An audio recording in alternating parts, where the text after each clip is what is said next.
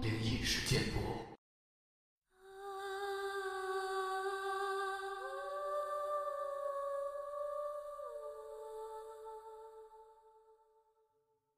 嗨，你好，欢迎来到今天的奇闻事件部，我是主播莫大人。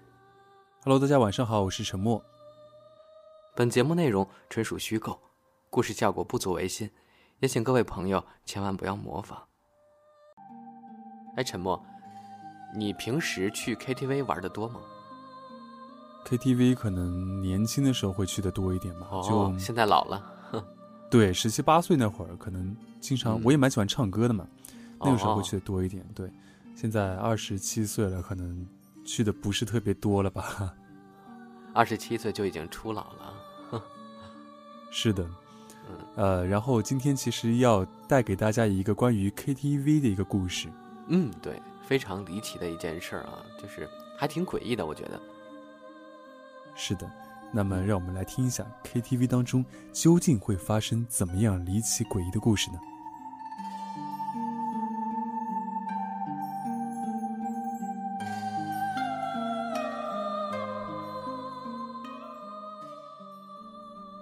二零一二年，在北京马家堡一家 KTV 工作的时候，身边的一位朋友经历过，文字叙述能力有限，请见谅。先介绍一下环境吧，一共四层楼，一楼宾馆，二楼整层是网吧，三楼整层是我们 KTV，四楼是员工宿舍和仓库。三楼的 KTV 之前是一家夜店蹦迪的地方，因为火灾所以关门了，后来被改成 KTV。三楼去四楼的楼梯间最上面的墙壁，还可以看到之前火灾被焚烧过的痕迹。当时火灾就是在这个通道里闷死过两男一女。我们 KTV 的工作时间会持续到凌晨四点，所以我们一般在晚上十一点半到凌晨十二点的时间里，会在 KTV 最后的厨房里轮流吃员工餐。厨房隔壁就是连接三楼和四楼的楼梯间。事情就发生在吃饭的时候。出事的那个，暂且叫小 A 吧。我们四个在厨房，当时是一边吃饭一边说笑的。吃一半的时候，小 A 是毫无征兆的突然放下碗筷出门了。我们三个直接愣住了，不知道小 A 去干嘛。然后就听到上楼的声音。当时我们以为小 A 上四楼宿舍拿东西或者做什么，也就没在意。时间大概过了不到三分钟吧，在宿舍轮休的一个同事慌忙的冲进厨房，喊着小 A 要跳楼，快上去救他。听到同事这样喊，我们三个先愣了一下，然后直接就夺门而出，冲上四楼，经过通道打开通往天台的门，接着就看到小 A 的半个身子已经探出楼去。因为楼顶边缘几乎没有护栏，也就两砖的高度，小 A 当时是双手扶着边缘，肚子以上的部分已经悬空了，像是在一点一点的爬出去。当时看到这个情景。我们四个直接冲过去。我和一个同事蹲下拉住小 A 的两条胳膊，另外两个同事拖住小 A 的腿往后拉。我们四个人力气很大，但是却觉得小 A 很沉重。拉回来一点后，我们就把小 A 架回来往回拖。当时小 A 是背向我们，他始终没说话，也没什么表情，只是很大力的还是往楼边缘冲，力气大的出奇。我们四个当时拖得特别吃力，有种拉不动的感觉。后来两个同事把小 A 的腿抬起来，才把小 A 搬回宿舍的。把小 A 搬回宿舍之后，把他放到床上。他从床上起身，还是要往外冲，我们就又把他按在地上，让他靠着床沿坐在地上。以后，一个同事直接就冲下楼去喊其他人了。这时候小 A 的表情很僵硬。才发现小 A 的黑眼珠是往上翻的，露出很大面积的眼白，样子相当的诡异和恐怖。那时候我们已经意识到可能发生什么了，说不会是他鬼上身了吧？瞬间真的是头皮发麻，全身的鸡皮疙瘩都竖起来了。而且那时候房间的温度真的很低很低，都觉得冷，我们三个都在抖。 First, the bad news. SAP Business AI won't help you generate cubist versions of your family's holiday photos. But it will help you understand which supplier is best to help you roll out your plant based packaging in Southeast Asia, or identify the training your junior project manager needs to rise up the ranks, and automate repetitive tasks while you focus on big innovations. So you can be ready for the next opportunity. Revolutionary technology, real world results.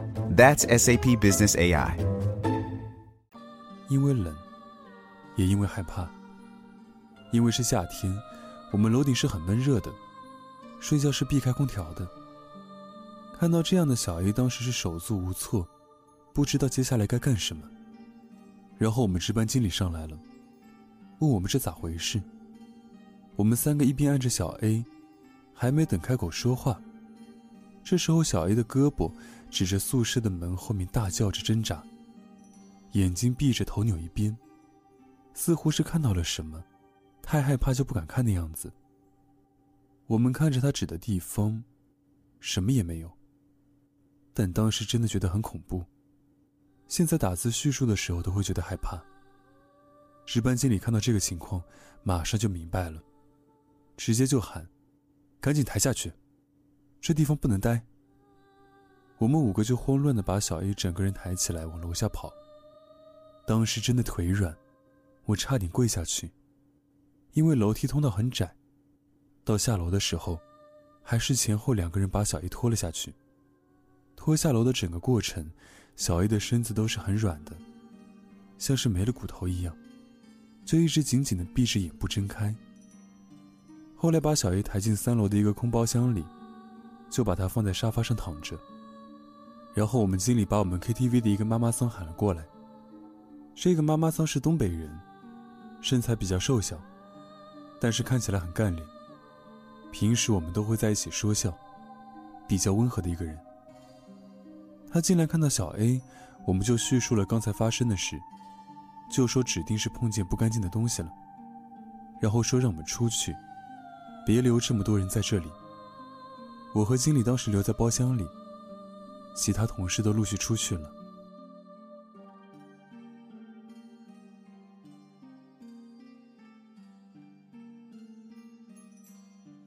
当时其他三个同事出去之后，包厢里就剩下我们四个人了。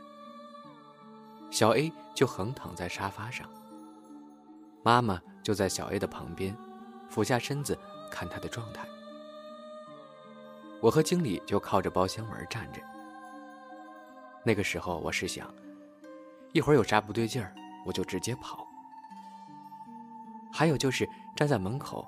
可以挡住门上那个竖条的玻璃，不让外面的人看到包厢里面的情况。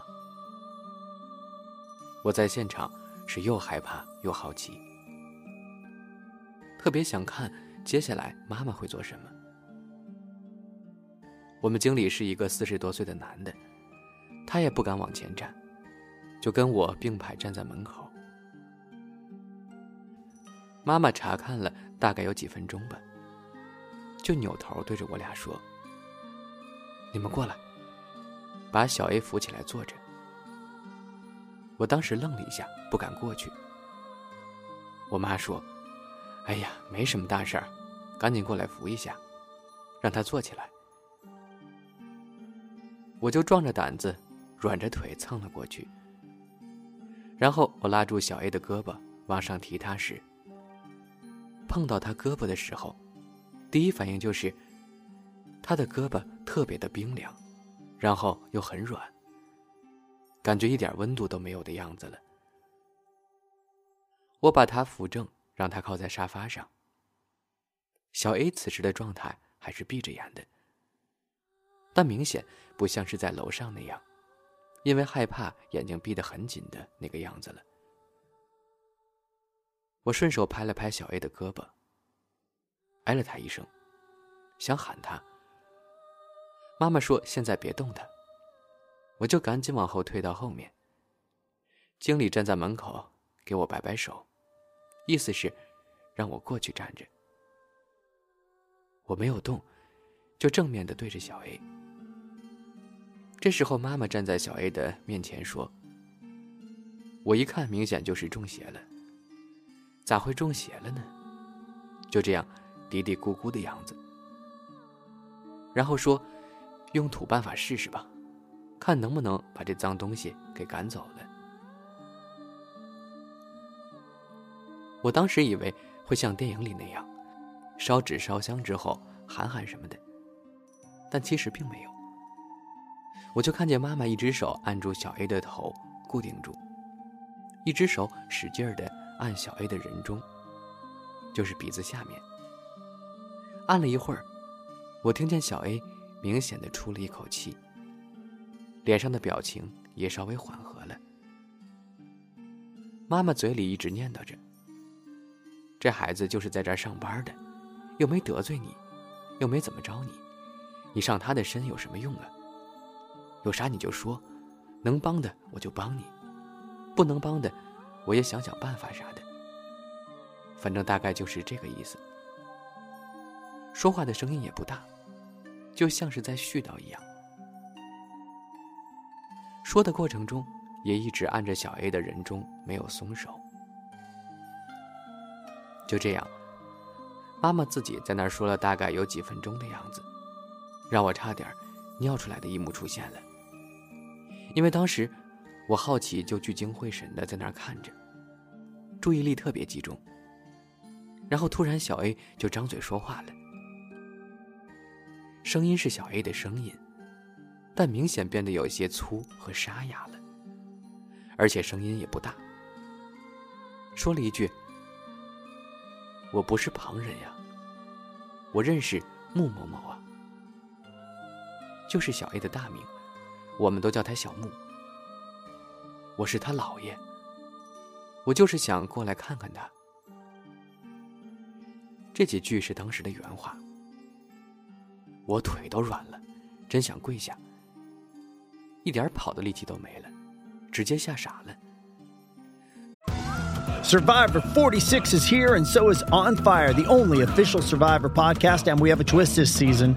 The winner of Survivor 45, Dee Valladares, will be joining us every week. We're going behind the scenes of the biggest moments, the how and the why things happen, and the strategy and analysis you can only get from someone like me, a Survivor winner.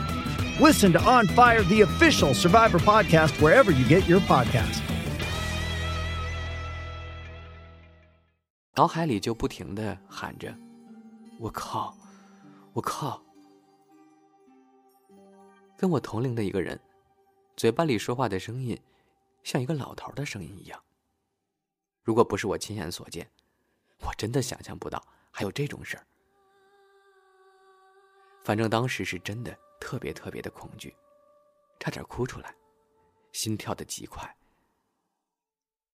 明显我们经理也僵在门口不敢动了，表情又是疑惑又是震惊。当时肯定也是傻了，不知道该怎么反应。接着就是妈妈沉默了大概十几秒吧，也反应过来了，接着又说：“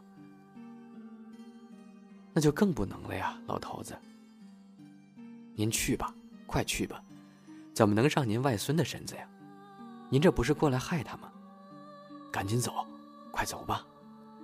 孩子那么小，就是有什么事儿，你也不能找他呀。赶紧走，赶紧走，你这样会害了孩子的。妈妈就这样说话的语气，一直在那儿苦口婆心的劝着，温和又不急躁。小 A 当时就闭着眼，嘴巴动得特别轻微，就重复着。我想他，我想他呀。妈妈也重复着：“快走吧，快走吧，真会害了孩子，可别来了。”整个过程就一直是这样的对话。就这样，大概持续了将近十分钟。小 A 的嘴不动了，表情缓和了很多。妈妈扭头看了一下门后站的经理。说：“赶紧把门打开一点，让他走。”应该是走了。我们经理就赶紧把门开了一条缝，扭头跟我说：“把小 A 扶躺下吧，让他休息一会儿。”我就软着腿蹭过去，我也不敢碰他呀。可妈妈说没事了，赶紧让他躺着吧。我就扶着小 A 的肩膀，把他放平了。小 A 当时也没什么反应，找个外套盖到小 A 的身上。我当时看了看表，时间是马上凌晨一点半了。妈妈说应该没啥事儿了，都出去吧，外面守个人看着，看看一会儿怎么样。改明儿个弄个桃木剑，给你们挂到天台的门上面。这地方确实不怎么太平，都还得注意点。然后我们三个都出去了。出去之后，这事儿同事早就传开了，都围在门口问我咋回事儿我当时也没法说这是怎么回事呀，就说了一句：“小 A 应该被鬼上身了，没什么别的。”我也懵了，当时是我在包厢门口守着呢，就没继续上班。我就拿把椅子，背对着门坐着，挡住门玩手机。那时候我用的手机还是诺基亚的一六三呢，看小说。手机现在还在，就是屏幕坏了。我隔一会儿通过门上的玻璃条往里面看一下，确实人还在，就在沙发上躺着呢。